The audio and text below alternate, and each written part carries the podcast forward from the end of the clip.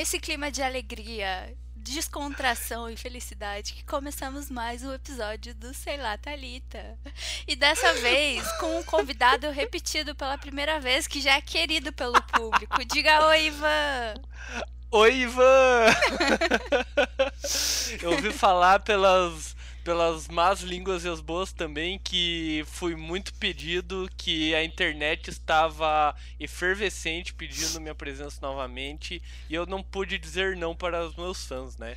Trends no Twitter nessa semana. Trend Hashtag Topics global. Ivano SLT. De volta, É. porque todo mundo te adorou. Foi uma, uma pauta muito legal que a gente fez sobre profissão, sobre carreira. E aí as pessoas descobriram o quê? Que você é um homem múltiplo, não é mesmo, Ivan? Você já fez de Amém. tudo, já, já vendeu, já, já foi mecânico, Já vendeu, já comprou, já fez rolo. já troca muamba, é, Pega Muambas do Paraguai também. é estudante e É agora trabalhador. é trabalhador e também cozinha, não é mesmo? Infelizmente a vida adulta obriga a gente, mas a gente aprende a pegar gosto sim, né? É. Eu não lembro qual foi, eu acho que foi o episódio 5 que você participou, que a gente falou, né, sobre profissões, escolhas profissionais, tudo isso aí. Mas hoje a gente vai fazer uso de uma outra habilidade do Ivan, então, que é cozinhar. Mas cozinhar de um jeito fácil, porque tem uma questão aí. A questão é que eu não sei cozinhar, então a gente tem que começar pelo básico.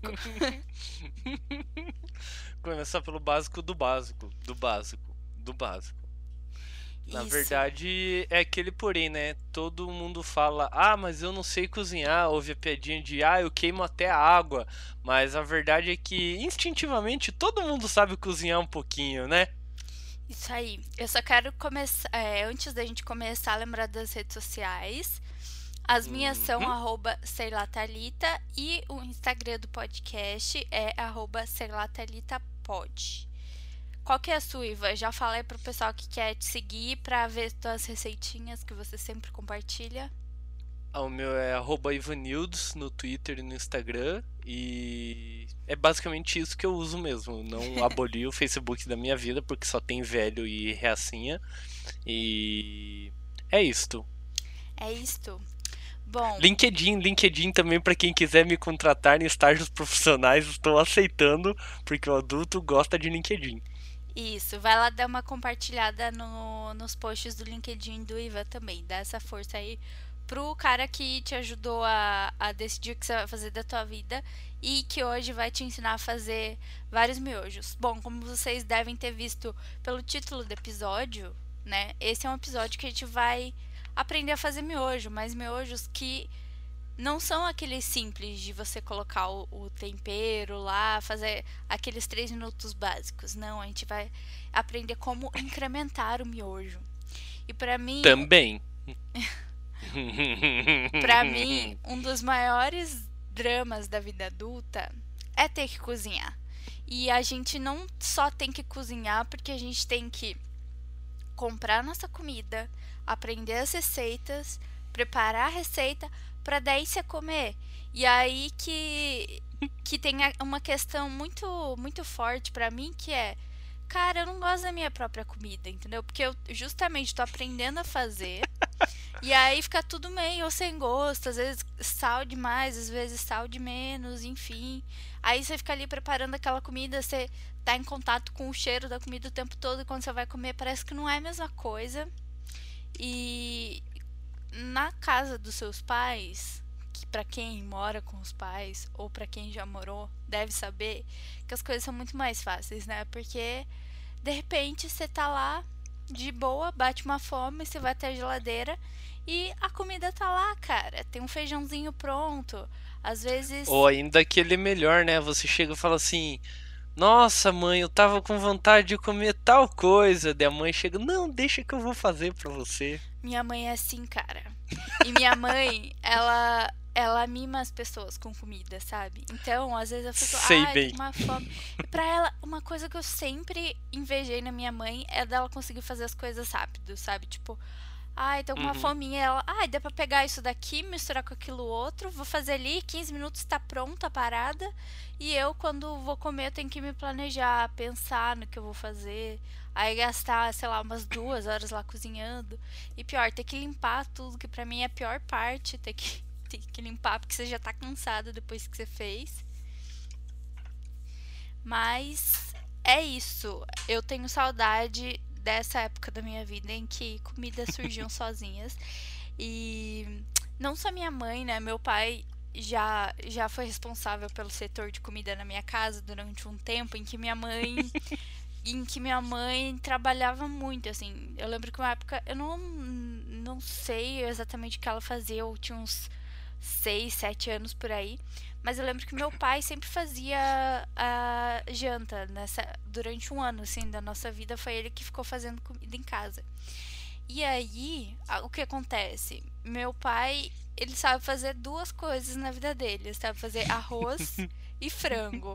E é isso. Eu, durante um ano, fui alimentada só com arroz e frango. E eu lembro, assim, quando eu lembro dessa época, parece que veio até o cheiro da, da- do arroz com frango, sabe? Porque, cara, era o mesmo gosto, toda coisa, o mesmo dia. Mas ainda era melhor do que ter que eu mesma cozinhar, né? Como que era a tua relação com comida antes de você fazer sua faculdade de culinária? E depois, o que, que mudou? Primeiro, é gastronomia, tá? Me respeita, por favor. Desculpa. Não, Não, brincadeira, isso aí é só pra deixar o pessoal paranoico que acha que é um problema grave, mas é a mesma coisa. Só Uhum. muda a nomenclatura de lugar, que um é mais técnico, mais bonito, o outro é mais popular. É tudo a mesma coisa. O problema maior da comida é que as pessoas começaram a, a dar um certo glamour pra ela. Tá que, claro, comida precisa de glamour, porque a gente precisa de comida pra viver. Mas eles começaram a colocar um glamour comercial que, na verdade, na minha opinião, desvaloriza a comida em certos aspectos. Por exemplo, o termo gourmet. Não existe comida gourmet. Gourmet é uma pessoa que estuda comidas. Então, quando você vê um hambúrguer gourmet, na verdade ele pode ser um hambúrguer artesanal, que no caso não é feito em escala industrial, mas gourmet ele nunca vai ser. Uhum. Vocês estão tendo o prazer de ouvir uma pessoa que, no caso, oficialmente é gourmet, que sou eu. Mas, fora isso, se comida gourmet, essas coisas, eh, não existe. Inclusive, eu adorava quando teve o pequeno meme, que durou muito pouco, por sinal, que era o raio colonizador. Que você pegava e. Não é via- colonizador. Não é o raio Era o colonizador. Então, era Gourmetizador? contrapor o raio gourmetizador. Ai, meu Deus, tá. Era é maravilhoso. Daí você, em vez de pegar e falar assim, é, belíssimos pedaços de crouton com coulis de morango, você falava que era broa nona com chimia do morango. Entendi, entendi. Ah, a gente, tá, a gente esse tá usando o termo colonial, né? Aqui, o, o termo. Exato. O termo raiz do negócio, porque miojo, na verdade, é macarrão instantâneo. Mas, ó, o trabalho que dá pra falar duas palavras, eu falo miojo rapidão e Uhum. o assunto rende muito mais, mas é só pra lembrar disso. Miojo, eu acho que era uma marca, né? Alguma coisa assim. Então, miojo era um macarrão, um tipo de macarrão, um nome comercial, né? De lamen.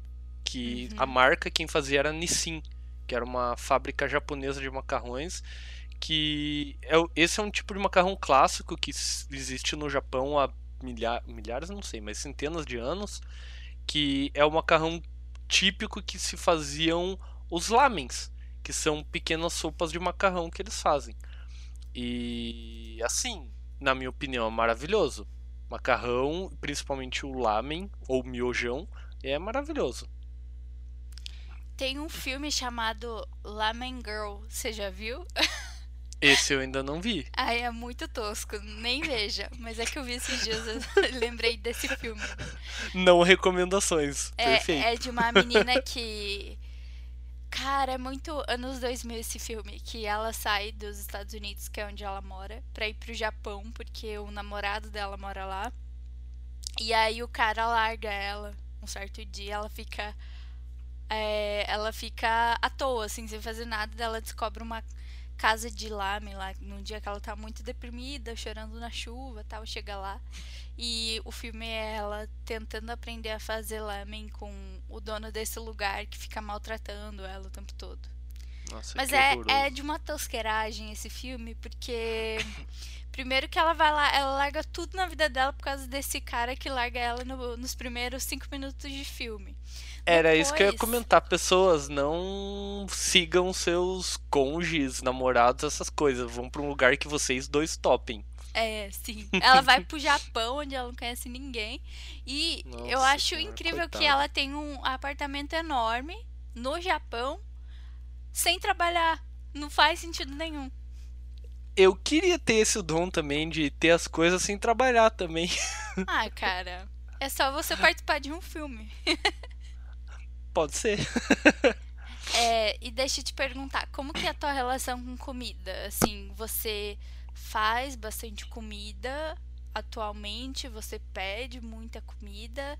Porque assim, tem aquele negócio, né? Você não gosta de cozinhar, tudo bem. Aí você pensa, putz, vou pedir um iFood. Mas se você tiver esse pensamento todo dia, você vai ficar o quê? Pobre. Pobre só pra manter a tua barriga cheia. E daí a gente não tem muito o que fazer, né? Então, é, eu peguei, comecei a pegar gosto por cozinhar porque, assim, desde pequeno, desde criança, eu pegava e ia cozinhava, às vezes ajudava minha mãe, às vezes ajudava meu pai. é, ocasionalmente eu ficava muito sozinho com meu primo e a gente passava um pouco de fome. E o pouco que meu pai me ensinava era cozinhar justamente nuggets, como eu gosto de chamar carinhosamente de chiquinitos, que era a marca, eu sei. Uhum. Mas fazia hambúrguer e fazia miojo. Era isso que a gente jantava. A gente tava com fome e eu ia lá e fazia. Uhum. E cresci indo na casa da minha avó, vendo minha avó cozinhar, o que é uma coisa maravilhosa ver a avó cozinhar, porque realmente é uma arte. A gente cresce e Uhum. aprende que é uma arte. E uma coisa que faz a gente gostar muito de comida é essa parte de memória afetiva. E eu nunca vou me esquecer das vezes que eu ia na casa da minha avó com meus primos, meus tios às vezes, e a gente fazia um, um pequeno ritual de abate de animais, que certas pessoas não gostam, mas era, era muito legal ver toda a família trabalhando empenhada. Mas o que mais me pega eram quando a gente ia fazer pierogi na casa da minha avó, e assim, ó, era maravilhoso. Aquilo lá não dá pra descrever o quão feliz era fazer aquele rolê todo. Uhum. Ai, Mas focando na tua pergunta que sobre fazer comida bastante ou não e pedir muito iFood ou aplicativos de comida, peço muito pouco porque estamos de quarentena, né? Uhum. E a gente tem que priorizar a organização do nosso dinheiro e senão, que nem se falou, a gente gastou todo o dinheiro comendo, comendo fora e vai muito rápido. Você gastou do dinheiro do mês em duas semanas, fácil, Sim, pedindo comida sim. fora. E eu tô fazendo bastante comida em casa, tô fazendo a Lorena, eu fazendo, jamais, mas tô incentivando a Lorena a cozinhar bastante, porque ela tá pegando gosto. É, Lorena, você tem que explicar para as pessoas que é, chorando. sua, que é sua cônjuge. Lorena, minha conge, que Cônjuge. já participou. Eu gosto de falar conge porque é aquele meme de. Não lembro quem político falava conge. Acho que era o Moro. Risos. É. Mas. Só um pouco. Lorena está emocionada chorando. Por que choras? Hã? Notícias de última hora. Lembra o cachorro perdido de Curitiba, o Caju, que rolou nas redes sociais inteiras? Ah. Acharam o Caju. Acharam o caju! Acharam o Caju! Primeira mão a Exclusivo, notícia. exclusivo. Exclusivaço.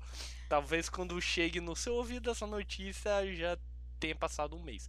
Mas Não, vai, vai sair na terça-feira, dia.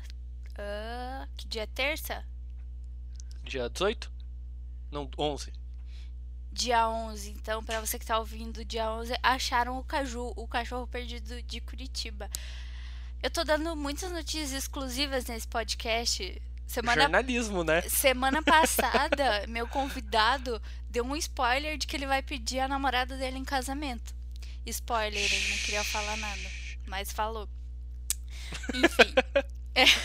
Voltando pra cozinha. Ah, você tava falando de priorizar gasto tal, tudo isso. Uhum. Uma outra coisa que eu queria te perguntar também é como quem, assim como eu, não tem prazer em cozinhar, não gosta disso, como que você começa então a desenvolver esse, esse prazer ou então tornar esse processo um pouco menos tarefa e um pouco mais prazer, assim, o que, que você diria? Então, é, o problema, eu digo como problema porque é real um problema bem grande que as pessoas têm quando vão cozinhar, é que a, a gente como adulto já acha que cozinhar é uma coisa muito adulta. E na verdade cozinhar é uma coisa bem simples. O problema é que quando a gente vê todo esse nível de complexidade e grandeza, a gente, por exemplo, que nem você, não sei cozinhar. Você vai procurar uma receita do quê? De alguma coisa bem legal, bem diferentona, uma pizza cheia de coisa, e daí você não para e fala assim: eu já fiz massa, eu sei fazer esses molhos, eu sei essas técnicas de preparo. E daí você vai fazer um negócio que você fala assim: ah, uma pizza, quando eu peço demora meia hora, eu vou fazer em meia hora também. E daí você demora duas, três horas para fazer. Uhum. Daí tem técnica bem complexa. Daí você, depois de terminar três horas cozinhando, fica horrível. Porque você não tem habilidade e você às vezes não compra ingrediente adequado. E daí nisso eu sei que desmotiva bastante. Mas a dica que eu dou é que nem o tema do programa, né? Miojão. Vai pelo bem básico, vai bem tranquilo, pega, um rece... pega em receitas bem fáceis, coisas pouquíssimo complexas. Assistam bastante vídeos, vídeos do Taste, vídeos de do Ana Maria Brog e, e coisas assim são maravilhosos para aprender porque eles dão receitas muito fáceis e bem gostosas de fazer. Uhum. Então, vamos começar pelo fácil? Bora. Vamos começar pelo fácil. Eu trouxe diquinhas que são imprescindíveis para você cozinhar bem, não se estressar e não virar aquele lamento porque as pessoas também o que entristece no final é que você fez toda a comida, demorou três horas, ficou horrorosa aí tem duas toneladas de louça para lavar, a cozinha tá imunda, tá fogão sujo. Então a primeira dica que eu dou é deixa a cozinha o mais organizado possível. De uhum. preferência, se você tiver alguém para te ajudar, mesmo que seja na parte de cozinhar que você vai querer fazer tudo sozinho, não vai dar. Pegue alguém para te ajudar uma parte a cozinhar e uma parte vão intercalando um pouco, suja um pouco, lava um pouco de louça enquanto alguma uhum. coisa está no fogo e vai fazendo assim. Outra coisa, harmonização em cozinha. Daí você fala, nossa, mas eu nem sei cozinhar, já vai falar em harmonização. Existem harmonizações bem básicas que você tem que aprender, que é o maior erro, principalmente para salgado. Você coloca comida muito, gordo, muito gordurosa, com muito azeite, você tem que balancear isso com coisas cítricas, ácidas. Tipo hum. molhos de hum. tomate, é, fiz um molho de alho, que é ácido. Coloca um bacon, que é gorduroso. A gordura e o acidez balanceiam bem. Hum. Agora o resto, o equilíbrio de salgado e doce é a regra número um de cozinha. Experimenta. Fez alguma coisa? Experimenta. Ah, falta sal. Não coloca um monte de sal e fala agora tá bom. Coloca um pouquinho, experimenta. Ah, é açúcar que falta? Coloca um pouquinho, experimenta. E assim vai são assim, é as regrinhas básicas de qualquer cozinha. Se eu seguir isso meio que a, a regra, a risca, perdão, é, você vai cozinhar mais tranquilo, a cozinha vai ser mais organizada, vai ter menos louça e vai ser show. Ai, já tô, Agora... já tô achando muito chique. já vou falar que eu já sei harmonizar o ácido, ácido e gordura. É, então a gente vai dar dicas de receita. Você que está interessado em saber como melhorar, incrementar e deixar teu miojo foda, pega um papel e uma caneta para anotar, pega as notas do celular ou começa a fazer agora, no momento em que a gente está, no momento em que você está ouvindo esse podcast. Miojo é uma coisa que todo mundo que mora sozinho em casa tem que ter sempre. Então essa vai ser a base das nossas receitas de hoje, né, Ivan? Exato. Então bora. Então, eu vou. Eu peguei, fui um menino rebelde e eu peguei algumas receitas que também não envolvem miojo, por acaso você se empolgue e queira fazer algo mais. Uhum. Peguei algumas receitas focando para quem é não vegetariano, não vegano, algumas que podem ser aplicadas para vegetarianos veganos, porque, né, a gente tem que entender que uma época da minha vida eu fui chato e falei, ui, vegetariano, ui, vegano, mas você cresce e entende que tem pessoas que têm limitações físicas e realmente não conseguem, não podem ingerir proteína animal, assim como não podem ingerir glúten ou não podem ingerir açúcares ou reduzir carboidrato, que é o caso de diabético. Uhum. Então, as receitas que eu trouxe são bem básicas, assim, são nível zero, é bem comecinho de cozinha e é basicamente assim. Miojo, miojo 5, deixar a água fervendo. Daí você geralmente fala assim: "Ah, vou botar água só para ferver e pronto". Coloca bastante sal na água, porque a temperatura de ebulição dela sobe e, e ele fica com uma textura melhor. Hum. Ele de 5. A, a, embalagem fala acho que 3 a 5 minutos. Deixa em torno de 5 minutos que ele fica num ponto bem show. Não Uhum. precisa. Colocou nos 3 minutos, mexe um pouquinho, 5 minutos, tira. Passa na água fria Hum. depois que você tirar, porque ele continua a cozer depois que você tira. Por isso que geralmente ele gruda e vira aquela papa. Ah, entendi. Se você vai colocar um molho, você tenta terminar ele junto com o molho pra depois que você passar na água fria, você coloca ele misturado com o molho e você reaquece ele no molho. Show. entendi. Caso você não for colocar nada, por favor, não coloquem aquele temperinho pronto, porque aquilo é sódio puro e faz muito mal. Real oficial. E o molho é bem básico. Peguei um molho assim. Você pega um pouco de bacon, corta ele em cubinhos pequenininhos. Um pouco põe na quanto? frigideira. Um pouco quanto de bacon? Ó, uma, uma coisa que é muito boa pra medir, que as pessoas não sabem porque não ensinam isso na escola e eu acho que deveria. A medida de uma porção razoável de alguma coisa pra você é um punhado da tua mão, fazendo conchinha. Hum. Então, assim, uma- Ah, entendi. Mas de toda a comida, toda a comida que eu quiser, um, um tamanho de mão é o que? Isso geralmente é pra uma porção individual pra você. Entendi. Daí você mensura isso mais ou menos assim: ah, tem alguém que eu sei que come mais, pega tipo uma mão um pouco mais cheia, às vezes Uhum. pega uma mão e meia. Ah, eu vou comer com. que nem eu com a Lorena. Ah, eu sei que ela come dois terços do que eu como. Então eu pego uma mão cheia minha e pego uma mão um pouco mais rasa. Pronto, eu sei Entendi. que isso é uma porção que dá pra nós dois perfeito. Ah, saquei, saquei. Então vamos lá para a primeira receita de molho. Pega uma conchinha de mão de bacon cortado em cubinhos. Uhum. Se você quiser cortar em fatias, corta em fatias. Se você quiser jogar um pedaço, fica mais difícil de fazer, mas joga um pedaço. Não existem regras na cozinha, pessoal. Você faz a comida do jeito que você fica feliz. Isso que é importante. Uhum. Do jeito que você gosta. Pega o, o bacon, deixa ele começando a dourar, deixa aquela gordurinha dele sair, não precisa tirar aquela gordura é muito saborosa. Quando ele tiver praticamente perdendo aquela, aquela coloração meio esbranquiçada, opaca, e ele ficando brilhante, pega. Eu gosto de bastante alho, então quando falam um dente de alho eu coloco cinco ou mais. Mas se você não gosta muito, pega tipo um dente de alho, pica ele só na- nas fatiazinhas ali, só lamina ele, coloca e o teu bacon, o tempo de cocção dele para finalizar vai ser o alho. Quando ele começar a dourar, ele tá pronto. Pega um molho de tomate, um desses quero, um pouquinho mais espesso, que é melhor, mas não pega o extrato, pega o molho Tá. e coloca o pacotinho inteiro dentro do, da frigideira. Frigideira Uhum. ou panela, o que você quiser. E deixa ele esquentar ali e ele levantar a fervura. Quando ele levantar a fervura, você tem o molho pronto. Coloca um pouquinho de sal, vai experimentando, tá show de sal, tá pronto. Mistura uma, um miojão ali junto, você tem um molho de tomate assim maravilhoso. É inclusive um molho meio tradicional em cozinha italiana.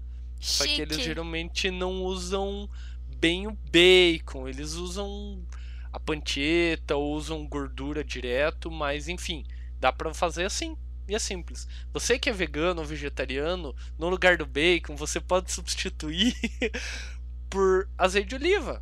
Uhum. Coloca um pouquinho de PTS ali para dar um saborzinho, mas serve, a ideia do bacon é para ele soltar a gordura e fritar o alho. Boa, chique. Sua primeira receita italiana tá pronta. Seu miojo italiano. Que mais? Que mais? Se você quiser, para finalizar assim, para dar um frescorzinho, é, ou você quiser, ah, putz, eu medi ali, fiz o molho, tá quase pronto e tem mais gente, põe um pouco d'água, mistura um pouquinho, deixa ferver mais um pouquinho e vai crescer. Para dar um frescorzinho ali, põe umas folhinhas de manjericão. Pronto, show. Mas põe só depois que estiver pronto. Se colocar no meio do molho, você vai perder o manjericão. Hum, beleza. Uma outra receitinha assim que é um molinho bem básico e é assim show de bola. Você pega algumas folhinhas de sálvia, quantas você acha que é confortável para você comer. Eu pego bastante porque sálvia é bem tranquilo. Derrete a manteiga na frigideira, joga a sálvia ali, depois sempre use panela quente. E Uhum. quando você for colocar azeite coisa assim, coloque as coisas quando já estiver quente. A manteiga ali quente, coloque um fiozinho de óleo para não queimar a manteiga. Uhum. Coloque as folhas de salvia ali, deixe elas dar uma fritadinha e desligue. Pronto, você tem uma manteiga de salvia maravilhosa para jogar no seu miojo. Chique, chique demais. Cara, eu não sabia desse negócio que você tem que colocar o azeite quando a panela já estiver quente. Então, o azeite em si, ele não precisa ser colocado quando a panela estiver quente, mas carnes ou qualquer outra coisa que você for colocar, a panela sempre tem que estar quente. Ah, tá. Porque, por exemplo, o bacon, você quer fritar. O bacon não tem tanto problema que ele solta bastante gordura, mas uma carne que você quer dar aquela, aquele escubinho meio fritinho, se você coloca com a panela fria, o começo ele vai cozer em vez de fritar. E dele Hum, solta um pouco d'água. Daí de repente você fala: "Nossa, mas por que que virou uma sopa na minha frigideira se eu queria fritar?" É por uhum. causa disso. E outra coisa, quando for fritar carne ou coisa assim, coloca uma quantia pouca na frigideira para ela também não soltar água, que ela tem que manter a temperatura alta. Hum, nossa, já mudou minha vida. Porque todo frango meu fica essa sopa aí. Eu não sabia Né? que tinha que colocar na panela quente Você já. provavelmente coloca nela fria e todo frango que você vai fazer você coloca de uma vez, né? Aham, aham. É exatamente isso. Ai, meu Deus, tô me sentindo meio burra. Mas tudo Não. bem. é Vamos isso pra próxima. acontece. Vamos pra próxima. Então, a próxima receita eu vou ensinar vocês a fazer o macarrão de vocês. Olha só! Em que nível a gente já tá? Então, é, é bem fácil, é bem simples. E essa receita é assim: você quer fazer macarrão? Serve. Você quer fazer pirogue? Serve. Você quer fazer umas tortinhas para rechear e pôr no forno? Serve. Você quer fazer esfirra? Esfirra é um pouquinho diferente, que eu vou dar uns toques no final, mas meio que serve também. Uhum, Então, é uma massinha que serve para macarrão, mas ela serve meio que para tudo. uhum. É uma massa bem genérica e bem gostosinha. É basicamente assim. é, isso é uma porçãozinha razoável para uma pessoa. Se você for fazer mais, é só tipo, ah, é duas, são duas pessoas, dobra. Três Uhum. pessoas, triplica. E assim vai. É só multiplicar pela quantidade. Bem Uhum. básico. Olha como é difícil, Thalita. Presta atenção. Tá anotando? Tô anotando. 100 gramas de farinha de trigo. Tá. E como que eu 60 meço ml. 100 gramas se eu não tenho balança? Você tem. Compra aqueles copinho medidor. Tá, beleza. Aqueles. Mas... Tem, tem a quantidade em gramas, né? Isso. Tá, E- beleza. mas eu recomendo comprar balança se você quiser se empenhar a cozinhar, porque assim, 25, 30 reais você compra uma balança e é a melhor coisa que pode ter na cozinha. Depois de bom. uma faca boa. Tá bom. Faca boa é tudo. e, ó, 100 gramas de farinha de trigo, Tá. 60 ml d'água. Beleza. Pronto, é isso, acabou. Eu vou fazer um macarrão com isso daí? Sim, sim. Você coloca um pouquinho de sal ali, uma pitada boa. Uhum. E quando você for colocar a farinha, você dá uma peneirada nela. Só. Você, quando estiver fazendo, mexe, mistura na mão mesmo. Você vai ver que ela vai estar tá um pouco grudenta. Vai colocando um pouco de farinha até ela desgrudar da mão. Uhum. Ao ponto que você mexer ela não grudar na mão, ela tá pronta a tua massa. Ai, meu Deus. Mas e daí, como é que eu transformo essa massa num macarrão? Então, daí você fala assim: putz, eu não tenho rolo para abrir, eu não tenho cilindro para abrir. Como uhum. que eu uhum. faço agora? Você toma vinho, né, Thalita? Tomo, não só isso, mas tomo. mas é. pega uma garrafa de vinho e usa ela para abrir. Ai. Pronto. Uma dica, se você não tem espaço nem nada, corta esse bolo de massa em pedacinhos pequenos e abre. Uhum. Para fazer macarrão, você abre ele em comprido, daí você joga bastante farinha daí em cima, enrola ele bem enroladinho e vai cortando a faca com ele uhum. enroladinho. Depois você estica, você tem os fios de macarrão. E não precisa de fermento, algum não. azeite, nada disso? Não. Então, essa é a receita do macarrãozinho d'água que quando eu comecei a me interessar a cozinhar e conversava com meu pai, meu pai falava como ele veio de uma família não tão abastada, uhum. palavras chiques demais. ele falava que existiam. Minha avó era cozinheira, foi cozinheira boa parte da vida, e ela falava para ele, e ele passou para mim. Existiam dois tipos de massa: massa de pobre e massa de rico. Uhum. Essa que eu ensinei é a massa de pobre, que você faz com água, porque todo mundo tem água. Ou seja, é nossa. A... Exato. A massa de rico, em vez de você usar os 60 ml d'água, você usa um ovo. Hum. Quem for italiano ou mais conservador vai falar: não, a massa fresca eu coloco só a gema. Mas se você tirar só a gema, você vai perder a clara. E eu sou muito contra essa cozinha de desperdiçar comida. Põe o ovo inteiro, vai funcionar igual, vai ficar gostoso igual. Pronto, você tem a famosa pasta fresca, que é tão glamourizada no, internacionalmente na cozinha. Eu não acredito. Eu vou fazer essa parada e eu vou postar dizendo que eu fiz uma massa fresca.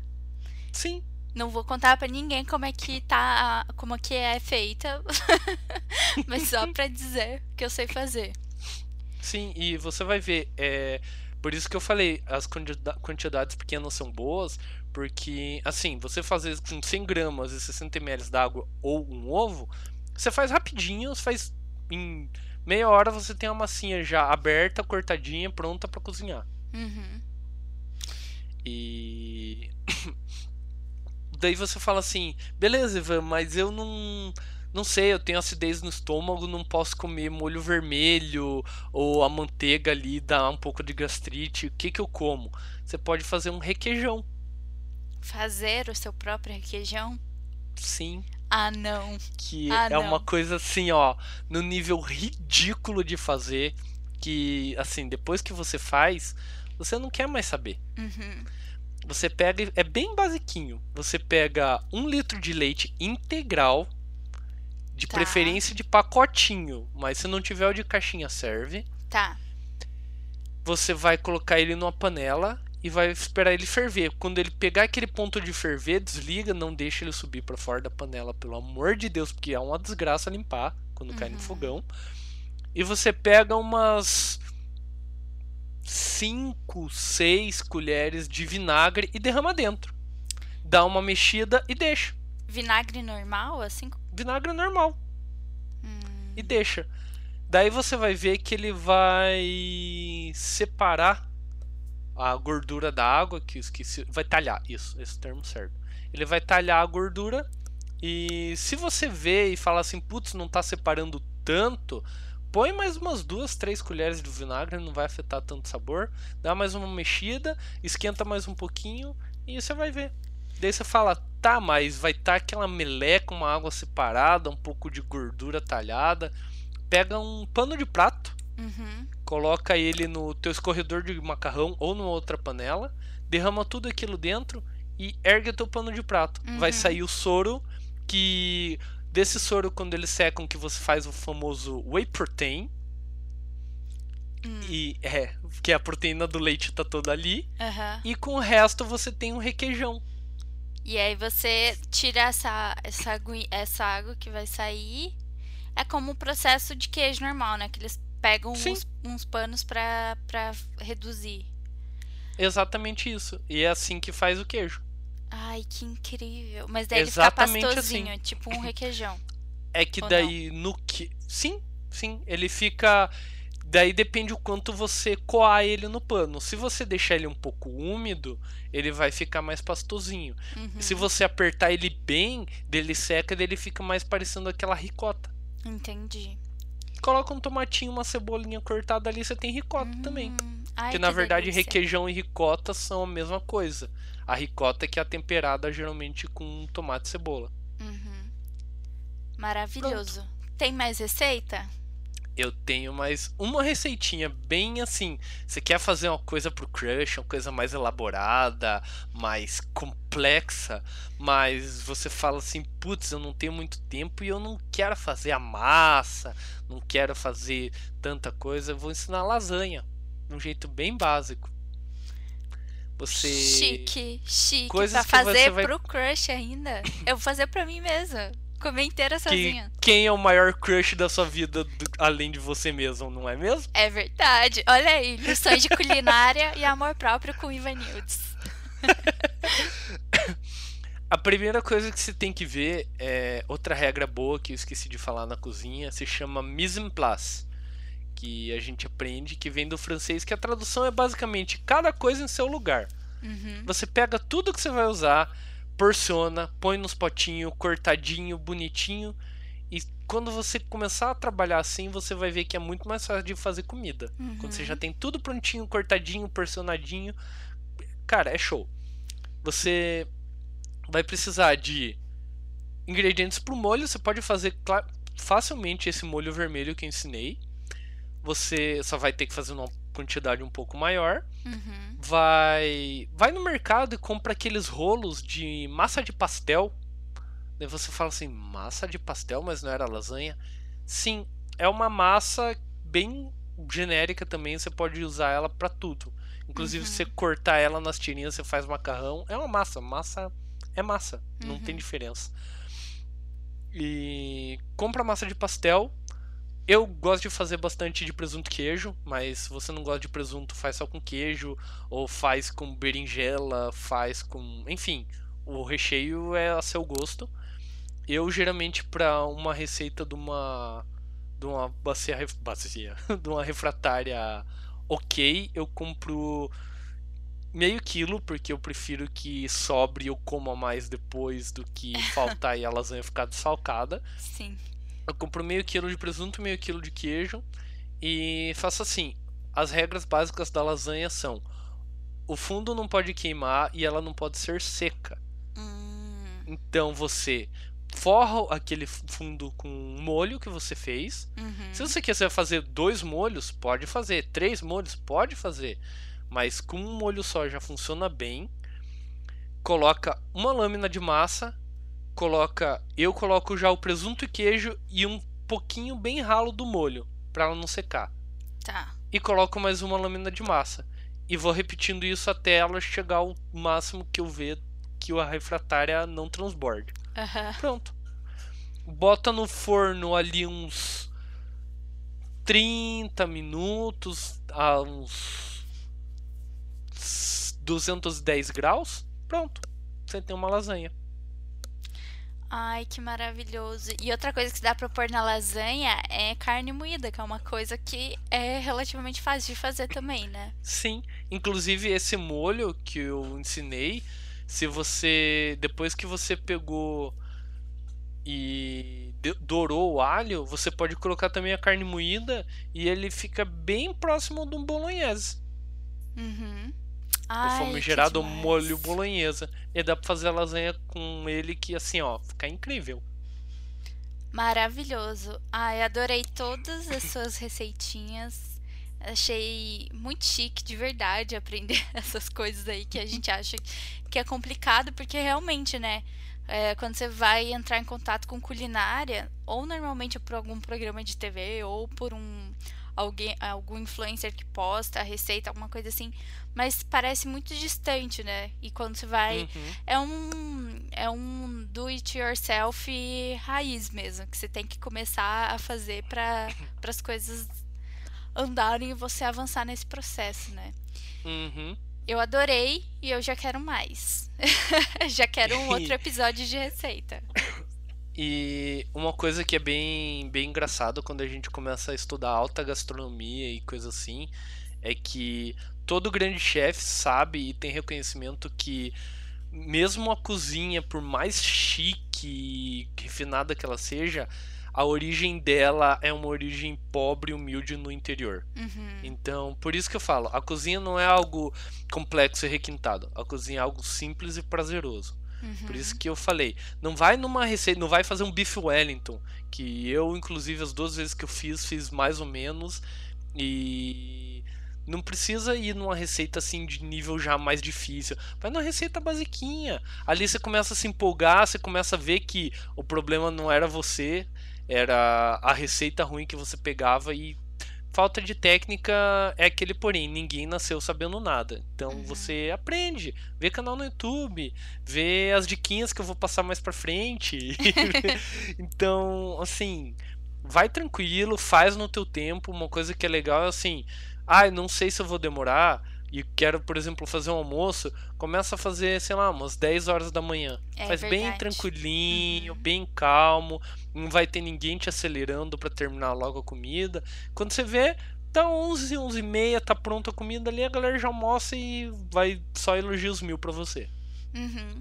É, acho que é isso, né? Se você se dispor realmente a aprender e fazer as coisas no seu tempo, sempre dá certo, com paciência, com, com calma, é, e tentar não, não impor muito limite, assim, pra você mesmo, não tentar, sei lá, fazer tudo em uma hora, ou então fazer as coisas sem sujar, porque daí se você ficar se regulando, né, em tudo que tá em volta, o próprio processo de cozinhar vai ficar mais difícil, né? Não adianta. E vai Uhum. ser vai mais ficar mais chato. difícil e vai tirar teu prazer de fazer.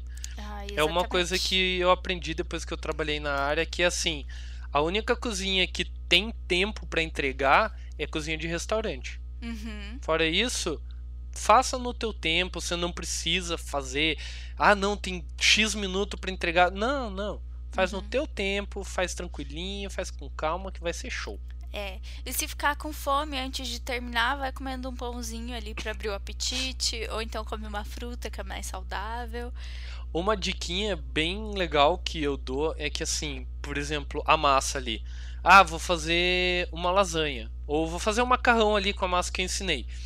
Sempre sobra umas aparinhas que não ficou no comprimento ou não ficou bacaninha. Pega um pouquinho do, de azeite ou manteiga, esquenta uma frigideirinha, frita essa massinha, que sim, também dá pra rechear ela e fritar que nem pastel, que fica uma delícia. Uhum. E inclusive a dica chave aqui para pastel, se você quiser fazer ela ficar crocantinha, que nem pastel, mistura um pouquinho de cachaça na massa e deixa ela fininha. Se frita, ela vai ficar crocantinha que nem pastel. Ai, é disso que eu precisava, dessas dicas aí que todo mundo que sabe cozinhar compartilha entre si, mas nunca chega até a gente. E daí até me perdi no que eu estava falando. Ah, lembrei. Frita a massinha ali, passa, dá uma xoxada nela no molho ali, come um pouco, show, acabou. Maravilhoso. Porque uma coisa que a gente aprende é que você cozinha comendo, Uhum. você não cozinha passando fome. Hum. E bebendo também. Sempre é bom cozinhar com a cerveja, com vinho e bons. Não vai com coisa jaguara. Cozinhar tem que ser coisa boa. Paga um pouquinho mais caro, mas faz uma comida melhor. Ai, mas beber é bom sempre, pra qualquer coisa. Não precisa Amém. Não precisa estar cozinhando, não. Ai, eu adorei. Fiquei com fome ouvindo você passar essas receitas. Mas assim, vou testar e digo mais, vou compartilhar as receitas que eu vou fazer, não só com você, mas com todo mundo que me segue ou segue o Instagram do podcast também. E quero convidar quem tá a fim de aprender a cozinhar, nem que seja pelo básico, assim como eu, a fazer também e compartilhar uma foto aí com sua receita E com a Marca hashtag. nossa arroba. Marca nossa arroba e usa a hashtag meu miojo foda, minha comida foda. Cozinha, sei lá, Thalita. É, enfim, pode inventar a sua própria hashtag se você quiser também, tá? Agora a gente vai para a parte do programa em que a gente indica alguma coisa. Como a gente falou sobre cozinha, eu não sei se a tua dica é alguma coisa relacionada à cozinha, mas pode ser também, como você sabe, né? Uma série, um filme, uma música, enfim, qualquer coisa que tenha a ver com o que a gente falou. Então, as diquinhas que eu peguei são diquinhas assim, para você aprender com pegando coisinhas básicas que algumas coisas proporcionam para te inspirar a cozinhar, porque cozinha não é só comer, cozinha é uma arte, cozinha tem muita beleza envolvida e a gente, assim como outros tipos de arte, a gente tem que aprender a apreciar melhor também, que sempre foi muito desvalorizado e agora que está começando a ter a visibilidade. Mas as dicas que eu dou são assim, sobre miojo, para você entender a versatilidade dele, tem uma série no Netflix chamada Mind of a Chef, uhum. que o episódio 1 da temporada 1 é sobre noodles, com David Chang, que ele é cozinheiro do é chefe do e dono do Momofuku, que é um movimento de cozinha para valorizar a cozinha oriental. Uhum. Ele é descendente de coreanos, mas ele cozinha, coreano também tem noodle na cozinha deles e ele ensina inclusive a fazer nhoque de noodles nesse programa. Então, são tem umas diquinhas bem legais para você que não quer sair do miojo e quer ver a versatilidade dele. A outra que assim é a série do meu coração, que é tem Netflix também, que é Chef's Table, porque assim, assistam todos é maravilhoso, é incrível. Tem as temporadas também de patisserie, que é a parte de confeitaria. Tem a da França, que inclusive mostra chefes renomados franceses fazendo cozinha só vegetariana. E é incrível. Daí você fala assim: ah, mas isso eu gostei, achei bonito, mas é muito requintado para mim. Tem duas, na verdade são é a mesma série, mas tem duas vertentes separadas que é Street Food que uma fala da América Latina, que saiu recentemente, uhum. e tem outra que é da Ásia. A da América Latina, inclusive, tem um episódio na Bahia que é emocionante, choramos, sim, sim. foi incrível.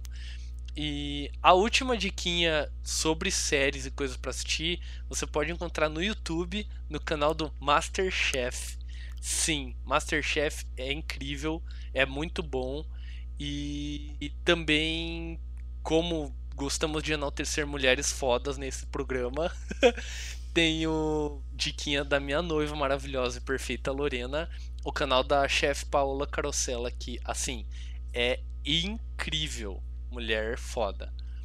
Agora, sim, foram muitas dicas, mas são muitas coisas que realmente são legais. Eu procurei temas tipo não tão aprofundados para você ter um panorama mais geral e gostar bastante como a gente gosta de valorizar bastante a nossa cozinha brasileira, que é um costume que brasileiro não tem muito, tem alguns Instagrams que eu gosto de recomendar, que é do Alex Atala, que é o chefe de maior renome do Brasil, uhum. que ele tem um movimento muito forte de valorizar a cozinha, principalmente a amazônica, que é pouco conhecida.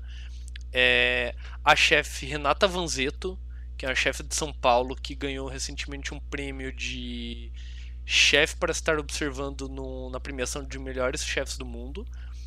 É, tem o chefe paranaense Lenin Palhano, que é uma cozinha paranaense bem legal, que ele fala que traz uma cozinha mais antiga, um pouco paranaense. E outra chefe que também ganhou o prêmio de uma para estar de olho no Brasil, que é a chefe Manu Bufara, que é curitibana, que assim, cozinha incrível também e faz um serviço, inclusive, daquelas hortas comunitárias que tem aqui em Curitiba, um programa que ela que iniciou, então, assim, incrível. Muitas recomendações, mas assim, recomendações incríveis. Adorei também. E você roubou minha recomendação, porque eu ia falar dessa série do Street Food da, que tá na Netflix, mas realmente é muito legal assim para você conhecer comida de rua e saber as histórias que tem por trás de tudo isso, né? A gente vê assim que as pessoas que estão ali fazendo aquela com comida, elas têm toda uma tradição que veio da família delas, ou então aquele restaurante, aquele lugar em, que elas vendem comida é um, um sustento para elas que vieram de uma origem mais humilde e tal, e estão se sustentando, estão fazendo os negócios delas pela comida, e aí é que você percebe, né, que cozinha não é só aquilo que você vai comer, não é só porque é gostoso, é porque tem uma história por trás e é muito maravilhoso perceber isso.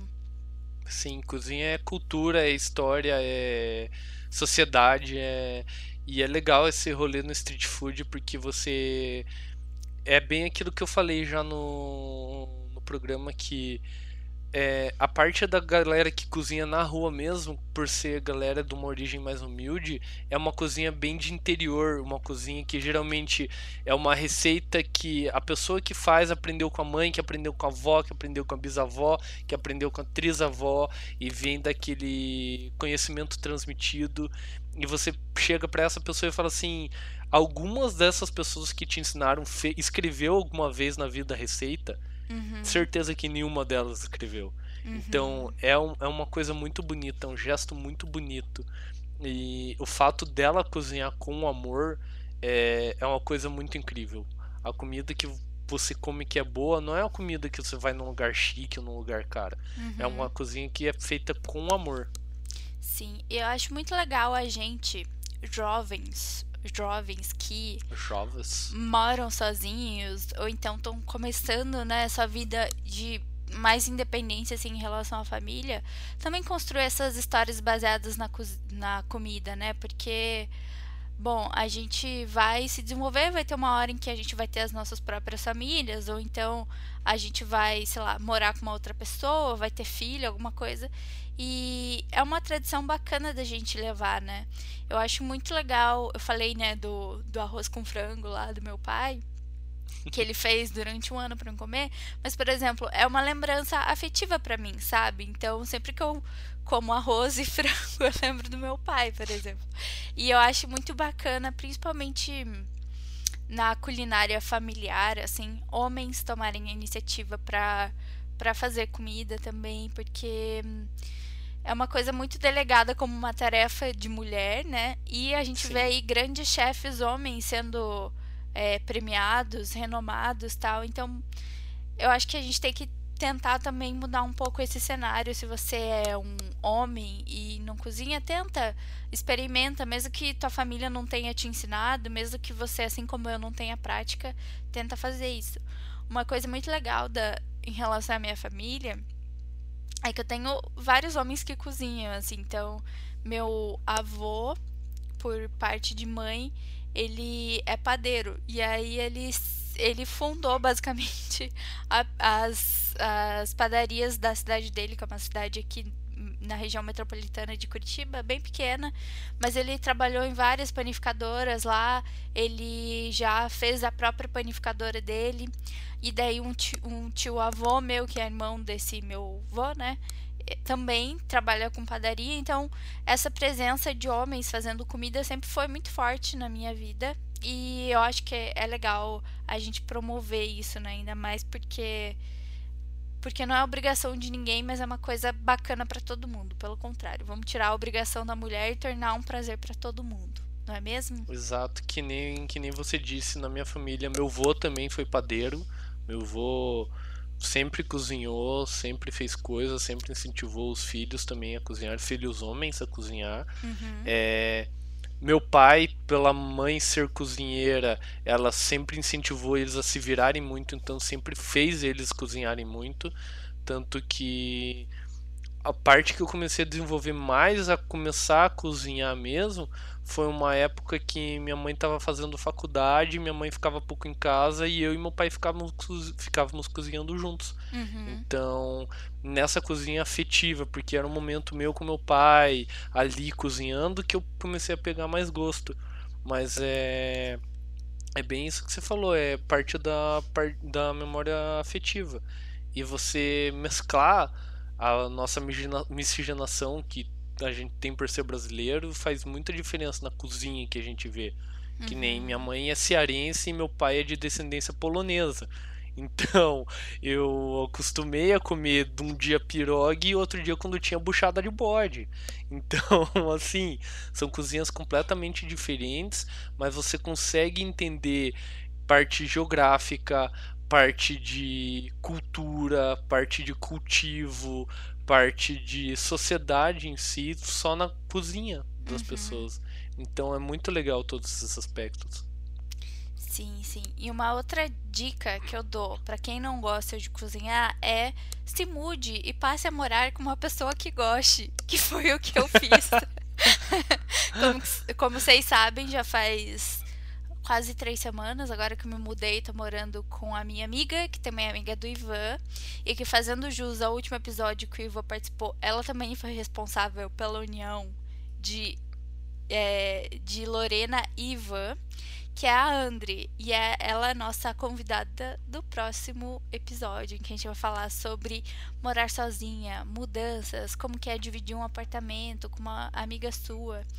Enfim, eu acho muito legal ter a Andre aqui, porque ela, ela cozinha, sabe? E ela faz umas coisas que eu, eu nunca fiz na vida. Tipo, é, esses dias eu tava aqui trabalhando, saí pra ir até a cozinha ela tava com feijão pronto lá, você acredita nisso, Ivan? Ela fez feijão, nunca faço feijão.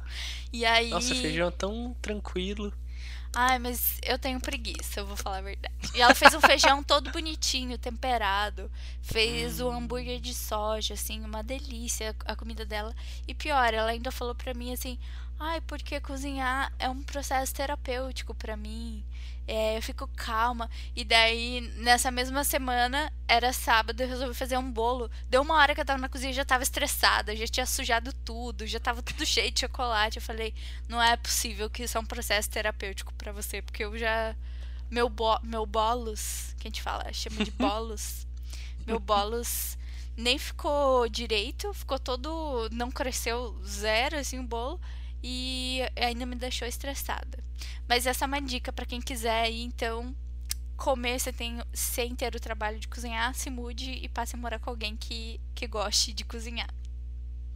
É, eu queria falar que você agora estamos kits porque você roubou minha fala que eu ia falar que Andriele, fada sensata, que ajudou na nossa união, madrinhas, né? Madrinhas uhum, perfeitas. Uhum. E concordo totalmente com ela. Sim, cozinhar é um processo terapêutico, mas vem daqueles poréns que eu falei. Faça no teu tempo, faça sem pressa, não faça com fome, uhum. porque isso vai te estressar e não vai ser um processo terapêutico daí. Mas é, é esse rolê, tipo, se tiver a cozinha organizada, tranquilinha, na boa, vai vai ser terapêutico. E uma dica que eu ia te dar, que você falou do seu bolos, é sim, doces são muito difíceis de fazer. Eu compro doces ou peço para alguém que quer muito fazer fazer, porque assim, ó, sou uma negação para doces. Sim, tem essa diferença, não é ah, a pessoa cozinha e cozinha tudo bem. Não, a pessoa cozinha bem salgada, a pessoa cozinha bem doces. E assim, eu até hoje na minha vida fiz acho que cinco bolos. Todos os cinco bolos batumados. Sério? Até e tem caixinha? um diploma de gastronomia. E, ah, não, de caixinha não vale, né? Ah, não. De caixinha. Eu fiquei não. estressada com o de caixinha. Mas provavelmente eu vou batumar também o de caixinha. E assim, ó, pra mim não, não dá. Doce não dá. O, os doces que eu sei fazer é um mousse de chocolate e banoffee, porque banoffee você só faz a massa de base, que é uhum. bolacha Maria e manteiga. Põe a banana em cima com doce de leite e pronto. É Ó, oh, mas calma, calma, calma. Não dá spoiler de receita, que isso vai ficar para um próximo episódio, beleza? Beleza.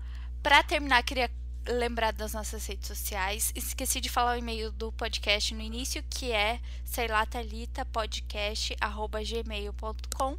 E como vocês já sabem, no Instagram e no Twitter eu sou arroba seilatalita e o Instagram do podcast é arroba seilatalitapod. E os teus, Ivan? O meu arroba Ivanildes em todas as redes sociais, no caso só Instagram e Twitter.